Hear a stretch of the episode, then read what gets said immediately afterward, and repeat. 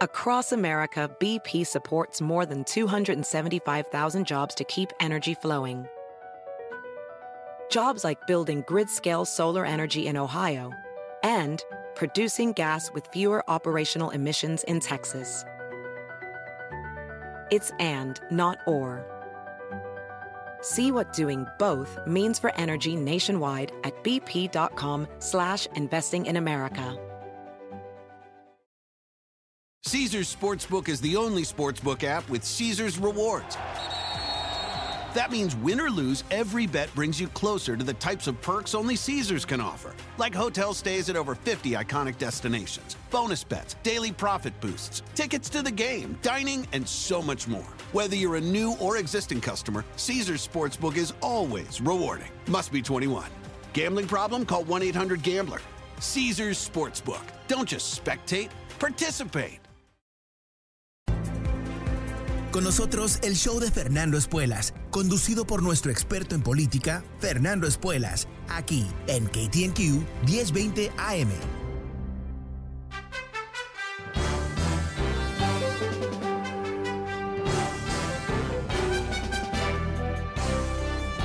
Hola, ¿cómo estás? Soy Fernando Espuelas desde Washington. Muy buenas tardes y gracias por acompañarme. Empezamos una nueva semana juntos con una especie de relato que se está eh, construyendo aquí en Washington. ayer en los programas dominicales de política, en los periódicos, en los comentarios online, estamos viendo lo que es el creciente... Eh, pánico, yo diría, por mucha gente en este país sobre lo que está pasando en el Partido Republicano, en particular lo que es eh, este abrazo que le están dando los republicanos a Donald Trump, inclusive cuando él sigue mintiendo sobre las elecciones, algo que está generando muchísima ansiedad porque él está básicamente sepultando la confianza de millones de votantes en Estados Unidos sobre la democracia está enseñándoles a esta gente a pensar que la democracia no tiene validez, no se puede confiar. Y más allá de eso, se piensa que él está condicionando a muchos de estos débiles, patéticos dirigentes republicanos a, bueno, rechazar las próximas elecciones si no gana Trump, si no ganan los republicanos. O sea, eh, el, el, destino de este país, de alguna manera, está en juego y estamos viendo lo que es los bueno, lo que son los intentos de muchas personas, inclusive republicanos de vieja cepa, republicanos clásicos, de tratar de reconfigurar la política en Estados Unidos para lograr que, ah, bueno, eh, parar a este movimiento trumpista, salvar la constitución y poder de esa manera mantener nuestra democracia en este país con el ah, tiroteo entre los republicanos y los demócratas, ah, no tiroteo, tirones entre los republicanos y los demócratas habituales, pero no lo que tenemos aquí, que es un movimiento antidemocrático, autoritario y fascista. Dos republicanos eh, que son bastante eh, respetados, no por otros republicanos necesariamente, pero en el, mundo en general, Miles Taylor, que trabajó en la administración de Donald Trump, y Christy Todd Whitman, que fue gobernadora de New Jersey, republicana, y también fue administradora del EPA de George W. Bush, escribieron un ensayo en el New York Times que eh, explica lo que está pasando, explica eh, cómo ellos ven el futuro y en particular la imperiosa necesidad de que votantes republicanos que no son trumpistas, que cambien su punto de vista en forma estratégica para lograr parar a estos trumpistas en las elecciones. Y al mismo tiempo dicen, y esto me encanta, que en estados donde un demócrata no va a ganar, que las fuerzas democráticas se unan no detrás de un demócrata que va a perder,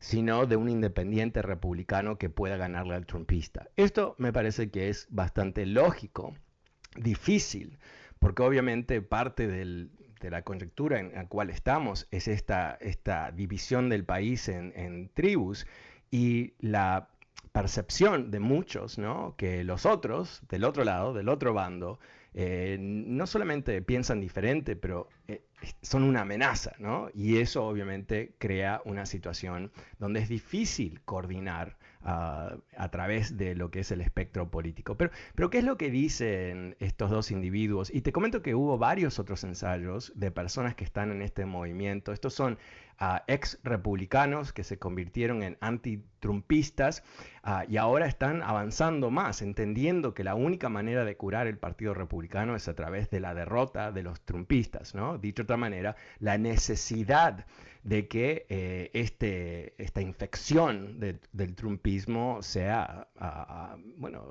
apagada, curada, como quieras decirlo. Es un ensayo bastante largo, obviamente no te lo voy a leer, pero quiero leerte un párrafo porque me parece que es la parte más interesante de todo esto. Y, te recuerdo que eh, los, los que escriben son republicanísimos, ¿no? no son demócratas. Dice, We cannot tolerate the continued hijacking of a major political party by those who seek to tear down our republic's guardrails or who are willing to put one man's interests ahead of the country. Eh, no podemos tolerar eh, la continuación de este rapto uh, de uno de, las, eh, de los partidos políticos más importantes de Estados Unidos por personas que están buscando aplastar la, los, mecanismos de seguridad de la República constitucionales. no podemos tener, ponernos por delante de, de la República, no podemos dejar que todo esté en manos de un hombre. We cannot tolerate the leaders of the GOP in 2022 or in the presidential election of 2024 refusing to accept the results of elections or undermining the certification of those results should they lose. Y este es el punto clave, me parece. No podemos tolerar que los líderes de, del Partido Republicano en, el, en 2022, o sea, las elecciones del año que viene, o el 2024, las próximas presidenciales, que se rehusan a aceptar los resultados de las elecciones o traten de eh, eh, bueno, distorsionar la certificación de los resultados si pierdan. O sea, eh, mucho de lo que te he contado en los últimos meses, los esfuerzos de, de, las legislaturas republicanas y los gobernadores republicanos de cambiar las leyes electorales para permitirle a ellos un máximo control sobre la certificación, se tiene que entender en el contexto del golpismo, se tiene que entender en el contexto de esta gente que está buscando cómo cambiar las reglas de juego para que la próxima vez que ellos pierdan una elección, no la pierdan, que cuestionen los resultados y que tengan el poder institucional para cambiar los resultados. O sea, pasar por encima, hacer un sobrevuelo de lo que quieren los votantes. Esto, como te puedes imaginar, es una receta al caos, es una receta, ah, porque obviamente si ellos intentan esto, eh, va a haber un choque gravísimo en este país, porque obviamente los votantes que elijan a alguien no van a aceptar fácilmente que unos legisladores republicanos roben las elecciones. Y yo creo que, aquí eh, la locura de los republicanos es, es evidente, ¿verdad? Porque ¿qué van a hacer? ¿Qué van a hacer? ¿Qué van a pedirle al, ejército que los defienda? ¿Van a, que, eh, hacer un, un, golpe estatal y cambiar eh, las fuerzas policiales de, ese estado. O sea, es, algo que no, no, es difícil visualizarlo, pero al mismo tiempo es absurdo eh, ignorarlo, ¿no? O sea, está enfrente de nuestros ojos Fiona Hill, quizás tú, tú, recuerdas a quién fue, tuvo un papel muy importante durante el impeachment de Donald Trump, porque ella estuvo eh, como uh, testigo, una oficial del uh, Consejo de Seguridad de Estados Unidos, nombrada por Trump, y ella escuchó mucho de las reuniones y, y las conversaciones alrededor de Donald Trump, entendiendo que él estaba básicamente vendiendo al país, ¿no? Y ella es historiadora, es muy respetada intelectualmente y dice que totalmente se tiene que entender el ataque del Capitolio el 6 de enero de este año como un acto pre-revolucionario. ¿no? Los actos que podemos ver a través de los tiempos antes de las revoluciones, que empiezan a crear un, antes y después, que cambian la mentalidad de la gente. ¿Y, qué es lo que, lo que está vendiendo Donald Trump? ¿no? Él está vendiendo que hubo un fraude. Una mentira, por supuesto, ya lo hemos hablado uh, ad nauseum, pero una mentira que eh, ha copenetrado la mentalidad de los republicanos, los votantes republicanos, a tal punto que cuando llegue ese momento, si, si las legislaturas republicanas roban la elección, no van a estar solitos haciéndolo, sino que van a tener esta gente que van a pensar que es legítimo porque ya se robaron elecciones, por supuesto, se hizo otra vez más. En particular si ganan los demócratas, ¿no? Porque lo, la, la el daño que hace Trump y, sus seguidores no es simplemente un ataque a Biden y su legitimidad, que lo es, sino es un ataque al concepto mismo de los demócratas ganar elecciones. Porque lo que él vende es la idea que la razón que ganan los demócratas es porque personas indocumentadas votan. O directamente porque están robando elecciones en, todo ese sinfín de cuentos completamente absurdos, ¿no? De que las uh, máquinas de votación eh, son manejadas por los venezolanos y por Chávez y que están cambiando los votos. Todas estas cosas que se han comprobado, comprobado, en particular estados republicanos como Arizona y Georgia, como historias falsas. Pero él no está, Trump no está interesado en la verdad, obviamente, él está interesado en crear tanto ruido, tanto caos, tanta incertidumbre, que cuando él una vez más supuestamente, ¿no? Se presente como el candidato, sus seguidores lo vean como el salvador de lo que ha sido esta gran fraude electoral y el intento de reemplazar a los blancos con los latinos y todo el resto de las cosas que él vende, ¿no? Y que millones de personas compran. Entonces, eh, bueno, eh, hay, eh, bueno, ¿cómo decirlo, no? Aquí hay un, momento en donde es eh, complicadísimo lo que está ocurriendo. Y yo, que es mi trabajo leer noticias todo el día, a veces tengo que distinguir entre el efecto que eso tiene sobre mí, ¿no? Si leo ocho historias sobre el mismo tema, por supuesto, como cualquier otra persona, voy a pensar que esto es primordial, que es lo más trascendente. Entonces, ¿qué, es lo que hice más o menos una hora antes de salir al aire? Fui a caminar para pensar esto un poco, porque eh, parte de mí dijo, bueno, esto es, eh, no sé, es, como de moda hablar de este golpe de Estado que sigue, ¿no? El intento del golpe de Estado, el intento de organizar el próximo golpe de Estado. Pero quizás no lo estoy viendo bien, porque estoy muy compenetrado con esta historia y por supuesto me da un cierto toque de ansiedad pensar sobre esto. Bueno, fui a caminar y mi conclusión es que en realidad no, eh, es tan grave como lo que parece ser. Eh, no es definitivo que eso es lo que va a ocurrir, no es que el futuro ya está escrito y simplemente vamos a caminar como, como zombies hacia la destrucción masiva de este país. No, lo que creo que está pasando es algo muy saludable, que es que muchas personas, a través de los medios, a través de diferentes mecanismos de comunicación, están transmitiendo lo que es un peligro real. Y parte del efecto, más allá de causarme a mí personalmente ansiedad, es activar a la gente. Es dar ese, esa alarma y que la gente, un toque de alarma, para que la gente entienda que esto es lo que está en juego. Cuando salen varios republicanos, como ocurrió este fin de semana, a decir lo más importante es que votemos por los demócratas este año, aunque tenemos diferencias ideológicas, lo más importante es lograr que los republicanos no ganen la mayoría del Congreso, porque si ganan la mayoría del Congreso, esto es importantísimo, esto es lo que se habla entre republicanos. En una elección ah, disputada, una elección en donde alguien, no sé, quién sería, alguien como, oh, no sé, Donald Trump, ah, proclama que fue un fraude. ¿Cómo se, determina quién ganó? Vamos, sin entrar en todos los elementos técnicos de todo esto, porque son muchos y, no son relevantes, a cierto punto una elección presidencial disputada se decide en la Cámara de Representantes. En la Cámara de Representantes. Eso es lo que buscaban los trumpistas el 6 de enero. Crear suficientes dudas sobre los resultados para lograr que la Cámara de Representantes eligiera a Trump. Ahora tú dices, pero ¿cómo puede ser eso si los demócratas tienen una mayoría? Sí, pero no tienen una mayoría de estados. O sea, hay más demócratas en la Cámara de Representantes, pero en términos del número de estados controlados por republicanos es más alto que los demócratas, porque hay muchos estados chiquitos, ¿no? Ah, donde los republicanos son reyes, pero obviamente hay muchos más votantes y muchos más congresistas en lugares demócratas como California y Nueva York y Illinois y todo el resto. Entonces lo que ellos buscaban es una elección en donde se podría ganar en la Cámara de Representantes. Ok, entonces, ¿qué, qué harían ellos si tuviesen control de la Cámara de Representantes? ¿Tú piensas que hay alguna duda que frente a los reclamos de un Donald Trump no harían lo impensado y proclamar que hubo fraude y proclamar a Trump como presidente. Lo harían, ¿verdad? y, eso cómo sabemos que lo harían? Ah, primero porque ellos siguen repitiendo, o sea, es como una especie de coro, los, eh, los representantes republicanos, aunque no, no se lo crean, ah, siguen repitiendo que hubo un fraude electoral, fraude electoral, fraude electoral. Entonces no tienen que viajar muy lejos para proclamar fraude electoral.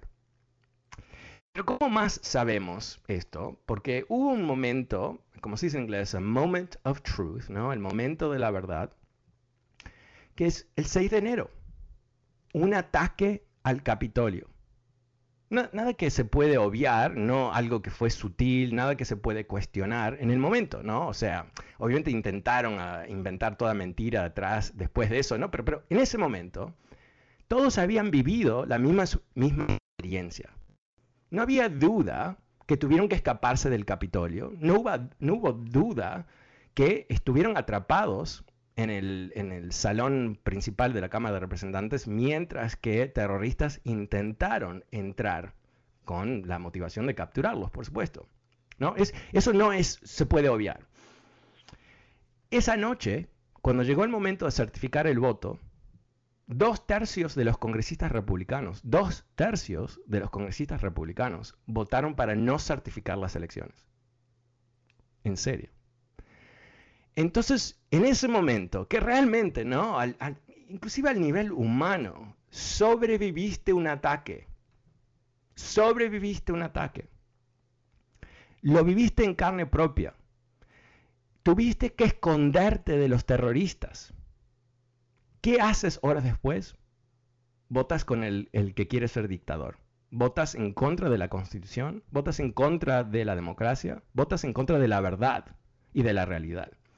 Entonces, realmente tenemos que eh, esforzarnos tremendamente para, ah, para imaginarnos que los republicanos están listos para robar las próximas elecciones. No, no, no, no. Yo creo que, al revés, ¿verdad? Eh, pensar que no van a robar las elecciones es un ejercicio en una especie de optimismo ah, tonto, una especie de Ah, yo diría, optimismo juvenil, ¿no? Todo sale bien, no se preocupen, no, no, no hay que preocuparse porque todo va a salir bien. No, no creo que eso es algo que podemos creer. Tenemos que pensar que esta gente que se ha demostrado como amigos de un uh, wannabe dictator, ah, el que quisiera ser dictador, lo harían otra vez más, sin duda. ¿Cómo lo ves tú? A ver, cuéntame. El, número es 844-410-1020, 844-410-1020. También recordándote que este programa está disponible a través de podcast en Apple Podcast y Spotify. Uh, empecemos la tarde con Roberto. Hola Roberto, ¿cómo te va? ¿Cómo lo ves tú? Buenas tardes Fernando, gracias por atender mi llamada. Gracias. Tengo dos gracias puntos. Okay. El primero es de los senadores uh, Cinema y Joe Manchin ¿Qué les pasa a estos tipos que no se ponen las pilas y jalan parejo con los otros 48 demócratas? El otro día vi una entrevista con Bernie Sanders en el, show de Richard, Raquel Show, y le puso como camote a, estos cuates que por tan indecisos, tan titubeantes, no dicen sí o no, no dicen si están de acuerdo con los uh, 3. billones de, de los demócratas que quieren pasar, eh, no ponen una cantidad. Eh, están perjudicando a la agenda de Biden porque Biden ya bajó mucho la popularidad a causa de que no puede pasar proyectos. Ya, Roberto, eh, pues, corre el tiempo eh, y, casi se acaba el segmento, así que me voy a tirar ahí a responderte rapidito. Eh, Joe Manchin, el senador de, West Virginia, y, um, Kristen Sinema es la senadora de Arizona. Son dos demócratas de la derecha, básicamente, que han, ah, se han identificado con un intento, básicamente, de bloquear lo que están haciendo los demócratas en a cierto nivel. Ah, eso está creando un tremendo nivel de incertidumbre en Estados Unidos y, ciertamente para los demócratas. Ah, no es, entiendo Manchin. Manchin es el único demócrata, el único de West Virginia. Ah, él no tiene miedo de que alguien de la izquierda eh, busque reemplazarlo porque nunca serían electos. Y ah, lamentablemente él ha identificado su posición electoral como algo más importante que el país. Ah, me he quedado sin tiempo en este segmento. Cinema, rapidito, es una gran incertidumbre porque ya viene de Arizona, un estado que ahora elige demócratas. Pero vamos a lo siguiente, el número es 844-410-1020. Llámame, cuéntame cómo lo ves tú. Soy Fernando Espuelas y vuelvo enseguida después de esta pequeña pausa.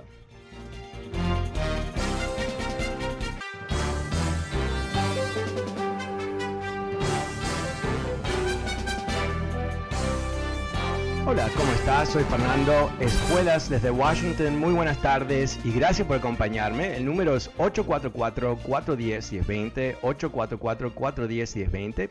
Llámame y cuéntame cómo lo ves tú. Te estoy contando a ti sobre lo que ha sido una especie de explosión de ensayos, de comentarios, participaciones en programas televisivos en donde republicanos de lo que yo digo la cepa clásica, los pre trumpistas que dejaron el partido en los últimos dos años para tratar de oponerse a Trump, están ahora coordinando a través de diferentes grupos, uh, recaudando fondos, etcétera, eh, buscar cómo eh, darle a los demócratas la victoria el año que viene. Ah, para eh, de esa manera ah, parar el trumpismo. La, tesis es bastante simple, que es que la única manera de pararlo a Trump es que pierdan los republicanos, porque la lógica de muchos de los legisladores aquí en Washington, eh, ciertamente los senadores más que los, los representantes en la Cámara de, Representantes, es que eh, le tienen miedo a Trump, ¿no? Buscan cómo ah, agarrarse de Donald Trump para que él no les pegue. Y eso ocurrió, eh, si quieres un ejemplo ah, muy ah, claro, este fin de semana en Iowa, donde Trump dio uno de sus rallies, que por supuesto fue una especie de, gran ah, proclamación de mentiras, conspiraciones y, autoamor, ¿no? Eh, pero más importante que de lo que dijo, que básicamente nada nuevo, es que Chuck Grassley, que es el senador más antiguo del Senado, un republicano de esta cepa clásica que nunca se opuso a Trump, por supuesto, todo calladito. Tiene 89 años y por razones que son para mí un misterio más allá del amor al poder, se va a presentar el año que viene a, reelección. Y dijo, y apareció en este rally y, ahí a los besitos y a los abrazos y todo eso con Trump, algo que llamó mucho la atención, ¿no? Porque eh, obviamente eh, Chuck Grassley es alguien que hasta ahora, hasta ayer, había representado una especie de clásico, algo eh, muy reconocible en el mundo de la política de Estados Unidos, un republicano conservador ah, con, sus, ah, no, con sus mañas y todo eso, pero bastante normal, centro derecha, etc. Y eh, mostrarse ahí con Trump en lo que fue una fiesta de mentiras, eh, hizo a muchos cuestionar ¿no? ¿Qué, cuál es el futuro del Partido Republicano. Porque para estos uh, antitrumpistas, parte de lo que están diciendo, por lo menos el argumento que hacen, es que Trump está sepultando el Partido Republicano que ya no hay un partido en el sentido clásico, que es un paraguas de ideología y de conceptos, que todos están más o menos de acuerdo, ¿no? Están de acuerdo en 80% de las cosas y el otro 20% son diferencias entre republicanos. Ahora hay ah, algo muy diferente, ¿no? Eh, no hay un set de ideas, de ideologías, de políticas de Estado, nada de eso que pueden ah, representar al trumpismo. No es que hay un programa de gobierno sino que es este enfermizo amor al individuo Donald Trump. Entonces ver a Chuck Grassley en ese entorno eh, realmente fue muy decepcionante para muchos de estos republicanos. Para mí no, para mí no me sorprendió para nada porque yo creo que eh, lo dijo muy bien Grassley, dijo, eh, yo he estado en la política mucho tiempo eh, rehusar el endorsement de la persona más popular dentro del partido no me haría un, político demasiado inteligente. O sea, dicho de otra manera, eh, la verdad no es importante, defender la constitución no tan importante, eh, ser reelecto importante. Y si para ser reelecto yo tengo que subirme al bus de la mentira de Trump con todas las, trompetas y las cornetas y todo el, resto del ruido que eso conlleva, lo voy a hacer porque ser reelecto es más importante que defender el país. Y eso es eh, ¿no? cómo se mueren las repúblicas, ¿no? cuando los grandes dirigentes deciden entregar su poder a cambio de algo, ¿no? en, eh, este caso más poder, pero no de, defender la verdad, sino simplemente poder así frío en la mano. Es como eh, lamentablemente terminamos con un país ah, completamente distorsionado y quebrado. Y, esto eh, quiero comentar, ¿no? Que, todo lo que está pasando a nivel nacional, que es bastante preocupante en sí mismo, tiene una dimensión internacional muy importante. Eh, no hay duda que los chinos, parte de la razón por qué atacaron a Hong Kong, por qué están ah, tratando de abusar de, otros países en Asia que son amigos de Estados Unidos, eh, por qué mandaron, como te comenté la semana pasada, 150 ah, aviones en forma bastante agresiva en contra de Taiwán es porque piensan que nosotros somos débiles, que nosotros hemos caído, que ya no tenemos la capacidad de defender el mundo como lo hacíamos antes. Y por supuesto, es muy difícil decirle a los chinos, eh, el sistema de los chinos es una dictadura ah, completamente basada en la voluntad de una persona.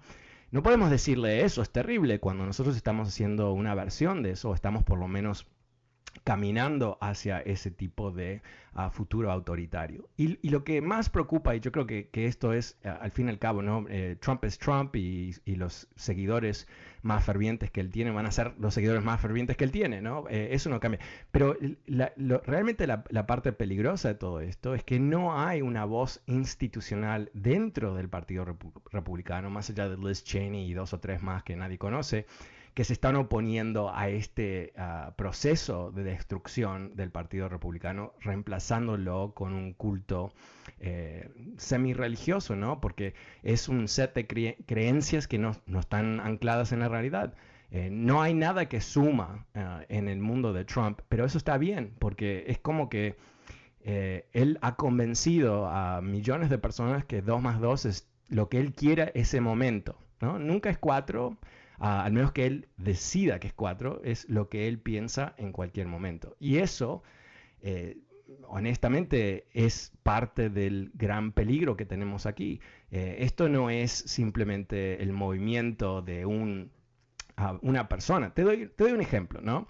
Eh, en este proceso de investigar el ataque del, del 6 de enero, se han mandado supinas, esto es una orden de aparecer para dar testimonio por parte del Congreso a varios miembros del equipo de Trump. Y sabemos que el abogado de Trump, obviamente con instrucciones de Trump, les ha dicho que no vayan a hablar con el Congreso porque ellos van a plantear lo que se llama el privilegio ejecutivo, que es algo que solamente los presidentes pueden plantear. Y por supuesto, Trump ya no es presidente. Pero ¿qué es lo que está haciendo? Le está interfiriendo en el proceso legítimo, legal, constitucional del Congreso en investigar el ataque el 6 de enero. ¿Por qué lo está haciendo? Obviamente porque él estaba detrás del ataque, ¿no? De alguna manera él estaba detrás del ataque.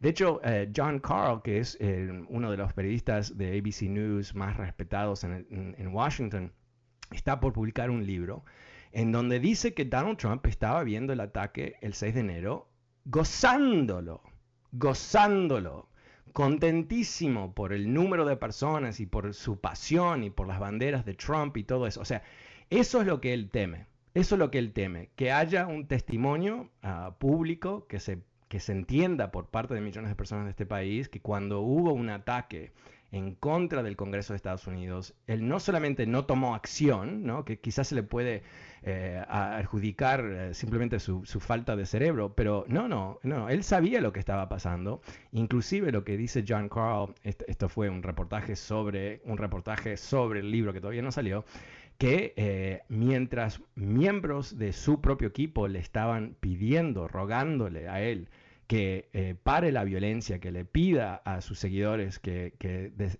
bajen los brazos, ¿no? que no, sigan atacando el Congreso. Él no lo hacía, él no lo hacía.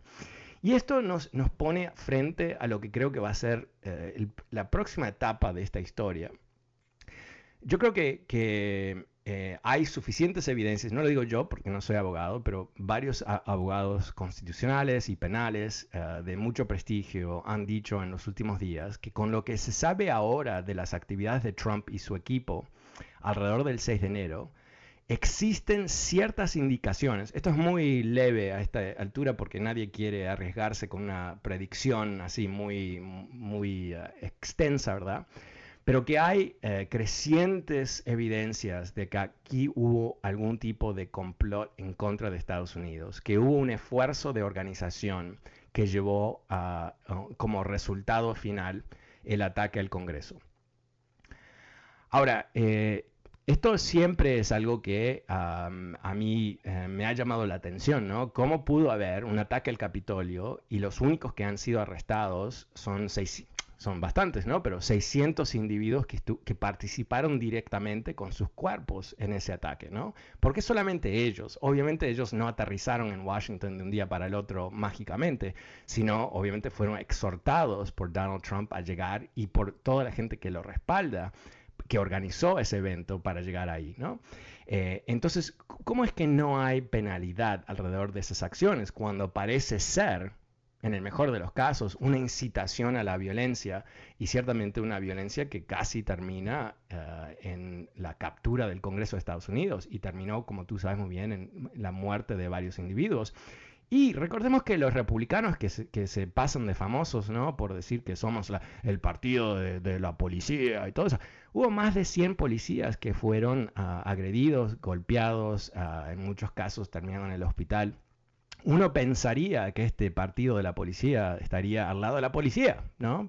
Pero no, obviamente no, están al lado de los terroristas. De hecho, eh, terrorista número uno, Donald Trump, eh, grabó un video ah, para el cumpleaños de ah, Ashley Babbitt, que fue la mujer ah, que fue parada por un policía con un tiro cuando trataba de meterse en la Cámara de Representantes. Sin duda tú has visto el video. O sea, Trump grabó un video celebrando el cumpleaños de una terrorista imagínate un segundito, cierra los ojitos, piensa, eh, no sé, Obama eh, eh, celebrando el cumpleaños de un, terrorista de Al-Qaeda.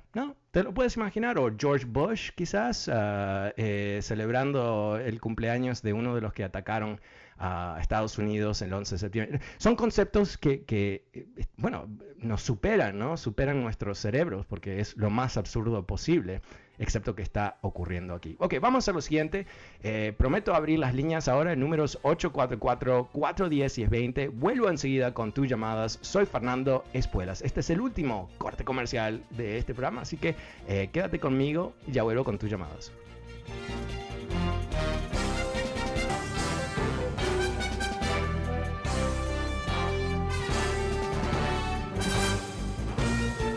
Hola, ¿cómo estás? Soy Fernando Espuelas desde Washington. Muy buenas tardes. Gracias por acompañarme. Vamos a ir a las líneas. El número es 844-410-1020. 844-410-1020. ¿Cómo lo ves tú hoy hablando de lo que es este esfuerzo de, de ex republicanos de convencer a independientes y otros republicanos que voten por los demócratas como mecanismo de parar al trumpismo ¿Qué harías tú? El número es 844-410-1020. Pasemos con Gabriel. Hola Gabriel, ¿cómo te va? Buenas tardes. ¿Qué tal Fernando? Buenas tardes. Mira, bien.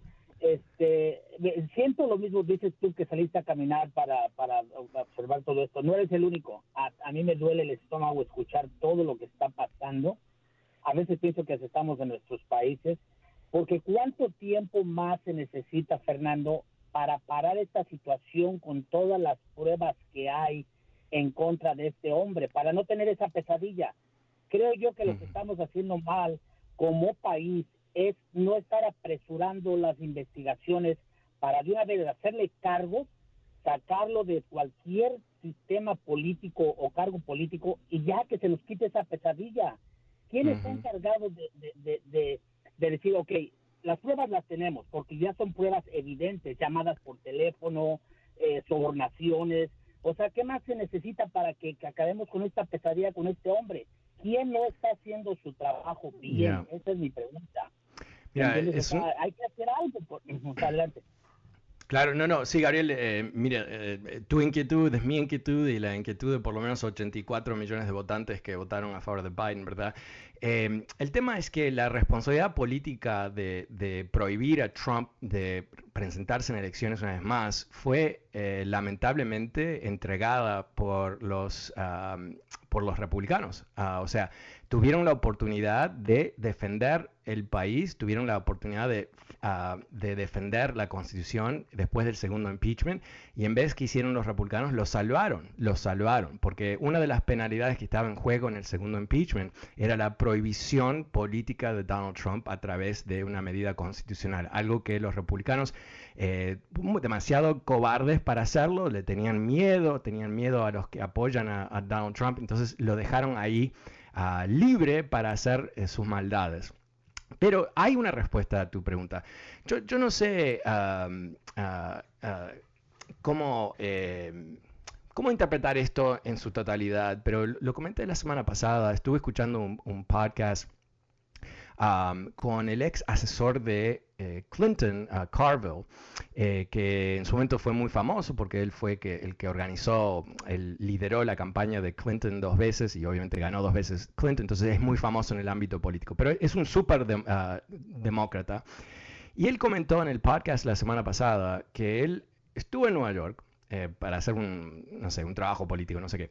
Pero que él entiende que lo que está por pasar en Nueva York es una imputación, ¿no? Un indictment de Donald Trump en los próximos meses. Como he comentado varias veces en este programa, hay una investigación sobre la empresa de Donald Trump. La empresa de Donald Trump ya ha sido imputada, indicted, por fraude en Nueva York. Ese proceso eh, va a avanzar. Hay una investigación que sigue eh, con un gran jurado.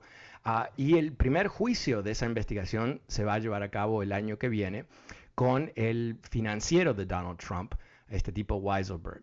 Pero lo que decía Carville es que él entiende que va a haber una imputación de Donald Trump. Ahora, ¿cómo interpretar lo que dice Carville? Carville no es ah, adivino. ¿No? Uh, Carville también eh, no es neutro, tiene un interés emocional, yo te diría, de ver el fin de Trump y verlo en cárcel, ¿no? Entonces hay que descontar un poco lo que él dice porque él tiene una motivación emocional de creer lo que él ha escuchado. Pero, pero, pero, Carville es una de esas personas que eh, parte de lo que lo hace poderoso y, y por qué gente escucha lo que él dice es porque él no simplemente abre la boca y hace ruido con su boca, sino que él tiene información y él ah, se maneja en los ámbitos más altos de eh, la política de Estados Unidos. Y si él dice que va a ser imputado Donald Trump, no quiere decir que va a ser imputado Donald Trump, pero sí quiere decir que hay grandes o, importantes indicaciones que eso es lo que se está barajando en estos momentos, que hay un esfuerzo por parte del procurador de Manhattan y el Attorney General de Nueva York, que son los que están llevando a cabo esta investigación de fraude, de, eh, obviamente, deben tener evidencias que este fraude de su empresa empezó con Donald Trump. Y eso es la parte de toda esta conversación política que no, no, no hemos todavía eh, entendido completamente. ¿Cuál es el impacto de una imputación de Donald Trump en, en términos políticos más allá de legales? Vamos a, vamos a jugar este juego, que es tratar de, ver hacia el futuro, que es siempre un juego mm, ah, bastante difícil, ¿no? Pero vamos a decir que Donald Trump es imputado en, el estado de Nueva York. ¿Qué implica eso?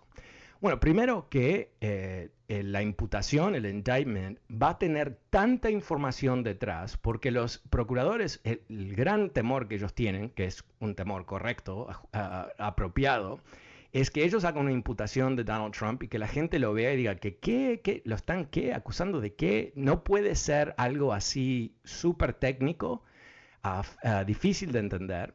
Y no puede ser simplemente una indicación, aunque sea una muy buena indicación. Tiene que haber, yo diría, una suma de evidencias para que alguien normal, no un partidario, vea la imputación y diga, wow, wow, Trump es un criminal. No, antes del juicio. Es importante que la gente lo vea, que sea tan convincente las evidencias.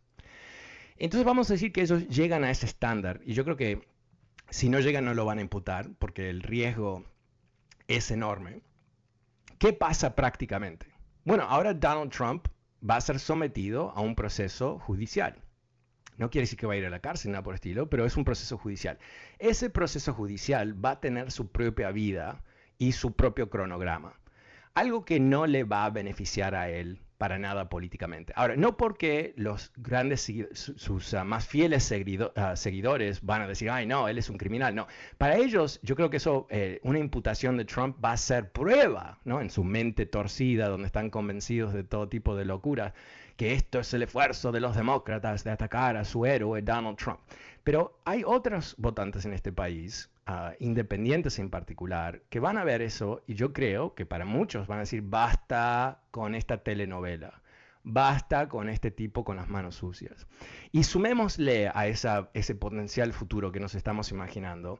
Eh, te comenté también sobre esta investigación en Georgia eh, sobre eh, la interferencia de Donald Trump en las elecciones, cuando él intentó que roben las elecciones los republicanos, que le entreguen 11 mil votos para ganar, a ganarle a Biden y todas las otras cosas más que él ha hecho. Muchos de esos ya sabemos que los hizo porque se publicaron eh, las notas de los abogados en las llamadas e inclusive algunas grabaciones.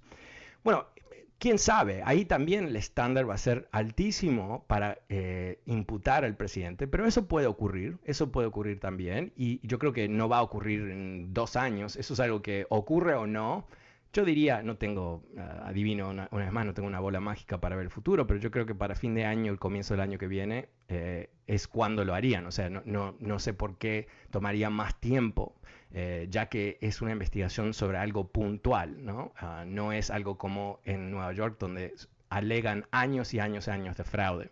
Esto es algo puntual a las elecciones. Y tercero, y yo creo que e, esta es la parte que tenemos menos información es difícil decir nada ah, así en forma ah, definitiva, yo diría, que es qué está haciendo el Departamento de Justicia y la FBI. Cuando vemos lo que se está publicando ahora de los intentos de, hacer un golpe de Estado de Donald Trump, esa información primordialmente está saliendo del Congreso como parte de la investigación de Donald Trump y por supuesto eh, en, la Cámara de Representantes, pero también el Senado que publicó este reporte la semana pasada. Eso lo que sabemos es público y el, Congreso no va a, no puede enjuiciar a Trump o, a su elenco de, golpistas, ¿no? Ellos pueden publicar la información y pueden pedirle al Departamento de Justicia que haga algo. Pero la pregunta que yo me hago, no soy el único que me hago esta pregunta, eh, no soy el único que hago esta pregunta, mejor dicho, es si no se han cometido ciertos crímenes federales en lo que fue el intento del golpe de Estado el Departamento de Justicia, por política, o sea, es diferente ahora que bajo Trump. Bajo Trump, obviamente, el Departamento de Justicia se había utilizado como un arma em, letal de Donald Trump, ¿no? Eh, enjuiciando o, investigando los enemigos de Donald Trump y todo eso. O sea, hubo un, desastre, ah, eh, un, ataque a la institucionalidad del Departamento de Justicia brutal con ah, Bill Barr, ¿recuerdas Bill Barr? Y, y bueno, los otros eh, ah, Attorney Generals que honestamente, terribles personas. Ah, pero el nuevo Attorney General, Garland, que fue nombrado por Biden, por supuesto, ah, se destaca por ser un ex juez cuya misión era restaurar el equilibrio ah, del Departamento de Justicia, o sea, quitarle la política. El Departamento de Justicia no es un departamento político. Y el Attorney General, eh, desde los tiempos de, después de Nixon, opera con un nivel de independencia, independencia muy importante relativo a otros miembros del gabinete. Y la razón es muy obvia, porque la justicia tiene que estar más, allá de la política, el Attorney General no es el abogado del presidente, ni mucho menos. Así que no se sabe si esa interpretación, o perdón, si, si el deseo de llegar a ese balance no político va a impactar lo que haga Garland. O sea, si él se va a meter en esto, por el riesgo de que si él se mete en un, tema que, por supuesto, eh, Trump va a empezar a chillar como un cerdo a punto de, convertirse en chorizo, eh, si, si él está dispuesto a, aguantarse ese nivel de presión o si él piensa que los valores del departamento se tienen que restaurar, entonces no va a, tomar acción. No sé, obviamente no, tenemos la más pálida idea. Pero esos tres escenarios, Nueva York, Georgia y potencialmente eh, el Departamento de Justicia, Cualquiera de los tres, ni que hablar más de uno, dos o tres, si se concretan en imputaciones, ese es el fin de Donald Trump políticamente. Eh, esas imputaciones van a ser fruto de un esfuerzo tan, tan cuidadoso y tan conservador, no digo políticamente conservador, pero en términos de no se van a jugar con nada, van a buscar Eh, si, si hacen una alegación de que Trump hizo esto o lo otro, van a tener 50 evidencias para comprobarlo, para que nadie pueda leer la imputación como si fuese eh, algo especulativo o un ataque político quizás. Ok, muchas gracias Gabriel. Gabriel, muy buena pregunta. El número es 844-410-20. Pasemos con Homero. Hola Homero, ¿cómo te va? Buenas tardes. Ah, buenas tardes, Fernando. Quisiera ver si puedo alcanzar a dar mi, mi, idea de, lo que está, de, tu tema, de tu tema. Ah, nomás quiero ponerte detalles antes de dar mi opinión. Ah, en el, cuando McConnell tenía el control del Senado, gobernó como si tuviera 100 senadores gracias al pluralismo. En el 2010, cuando Obama iba a perder el control del Senado, se, se detuvieron, le dijeron no, no lo hagas porque lo vamos a perder, igual lo perdieron. Ahora regreso al presente. Eh, ayer, la semana pasada que tuviste el tema importantísimo del, techo de la deuda, vi a Lindsey Graham decir, bueno, no me importa, este, no, no, no, me, no estoy muy preocupado por el techo, techo de la deuda, de hecho ni me importa. Cuando yo escuché eso, le está diciendo a, sus seguidores del trompismo, ¿sabes qué? Tú estás bien, olvídate de todas estas piedras que traes en el lomo y páselas a los demócratas. Entonces, así me siento yo ahorita. En las próximas elecciones, ¿cómo vamos o cómo vas a motivar al, al votante cuando traes un costal de piedras y, y, la idea de haber ganado todo era esa, solucionar problemas. Van a decir que, que estaba Cineman y Machine ahí del problema, pero ellos tienen relevancia siempre y cuando tengan el control del Senado.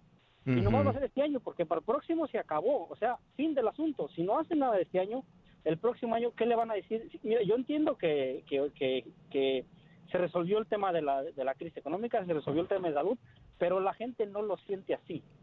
O le das a tus a los, a, los, a la base, a la base feroz que pelea por los demócratas soluciones ya o adiós al Senado y al Congreso. Y, si no le ganas, la única forma de tener a, Donald Trump es ganando, perdiendo, que él pierda elecciones. Eh, le, lo sacamos de la Casa Blanca, quedó frío. La, la, la elección aquí en California, otra vez fríos quedaron. Si ellos ganan el, el, el próximo Congreso, eso le va a dar un incentivo a Donald Trump, no solo para irse a la Casa Blanca, Ah, sino para, en caso de que esta acusación agarre vuelo, ¿cuál es la única protección que tiene? Ser el presidente. Entonces, o alguien le dice a los demócratas que dejen de, estar ahí titubeando y le den a sus, a sus votantes este, eh, motivos para, para, las elecciones de, término medio, o adiós. Asunto que se acabó y nos, y nos lleva a todos mira, Homero, eh, mira, yo, coincido completamente con tu punto de vista. Yo creo que em, eh, los demócratas tienen muy poco tiempo para mostrarse efectivos en el gobierno, para eh, mostrar que la, mayoría de los demócratas crean oportunidades para la gente, ¿no? No puede ser humo, sino tiene que ser real. Y, yo creo que, que, eventualmente los demócratas van a hacer todo mal hasta que se encuentren con la posibilidad de hacer algo bien, en este caso, eh, tienen que cerrar filas y buscar lograr cosas para la gente, cosas como tú dices, ¿no? Eh, que ellos prometieron para la campaña. Caso contrario, eh, yo creo que no tienen ningún argumento, más allá, no somos Trump, no creo que es un argumento demasiado convincente para elecciones de medio término. esas elecciones se van a luchar como una especie de de, uh, como se dice, plebiscito, si tú quieres, sobre si nos gusta Biden o no nos gusta Biden. Eh, hay una, una, excepción a eso, que puede ser que Donald Trump, a través de su ruido y su, su sobredimensión en el Partido Republicano, les permita a los demócratas hacer otro plebiscito, una especie de segunda elección nacional donde le digan a los demócratas y a los independientes, si, si votan por nosotros, no, no vuelve Trump. Pero eso es difícil hacer, eso es difícil lograr, porque yo creo que para muchos gente normales, eh, Trump ha, bueno, ha pasado a un segundo plano, no lo escuchamos, no lo vemos todos los días. Ah, y el miedo va a retroceder, ¿no? Eso no es suficiente. Yo creo que es fundamental, coincido amigo, con tu análisis completamente, que los demócratas puedan mostrar resultados reales para la gente y que esos resultados eh, sean como parte del argumento para derrotar el trumpismo. Caso contrario, bueno, eh, yo creo que vamos a tener una situación muy, muy fea en los próximos dos años. Bueno, me he quedado sin tiempo. Gracias, Homero. Gracias a todos que participaron. Soy Fernando Espuelas. Muchísimas gracias por acompañarme. Vuelvo mañana, como siempre. Muy buenas tardes. Chao.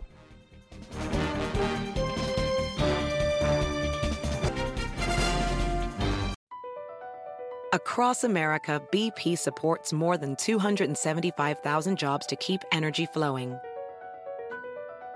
Jobs like updating turbines at one of our Indiana wind farms and producing more oil and gas with fewer operational emissions in the Gulf of Mexico. It's and, not or. See what doing both means for energy nationwide at bp.com slash investing in America.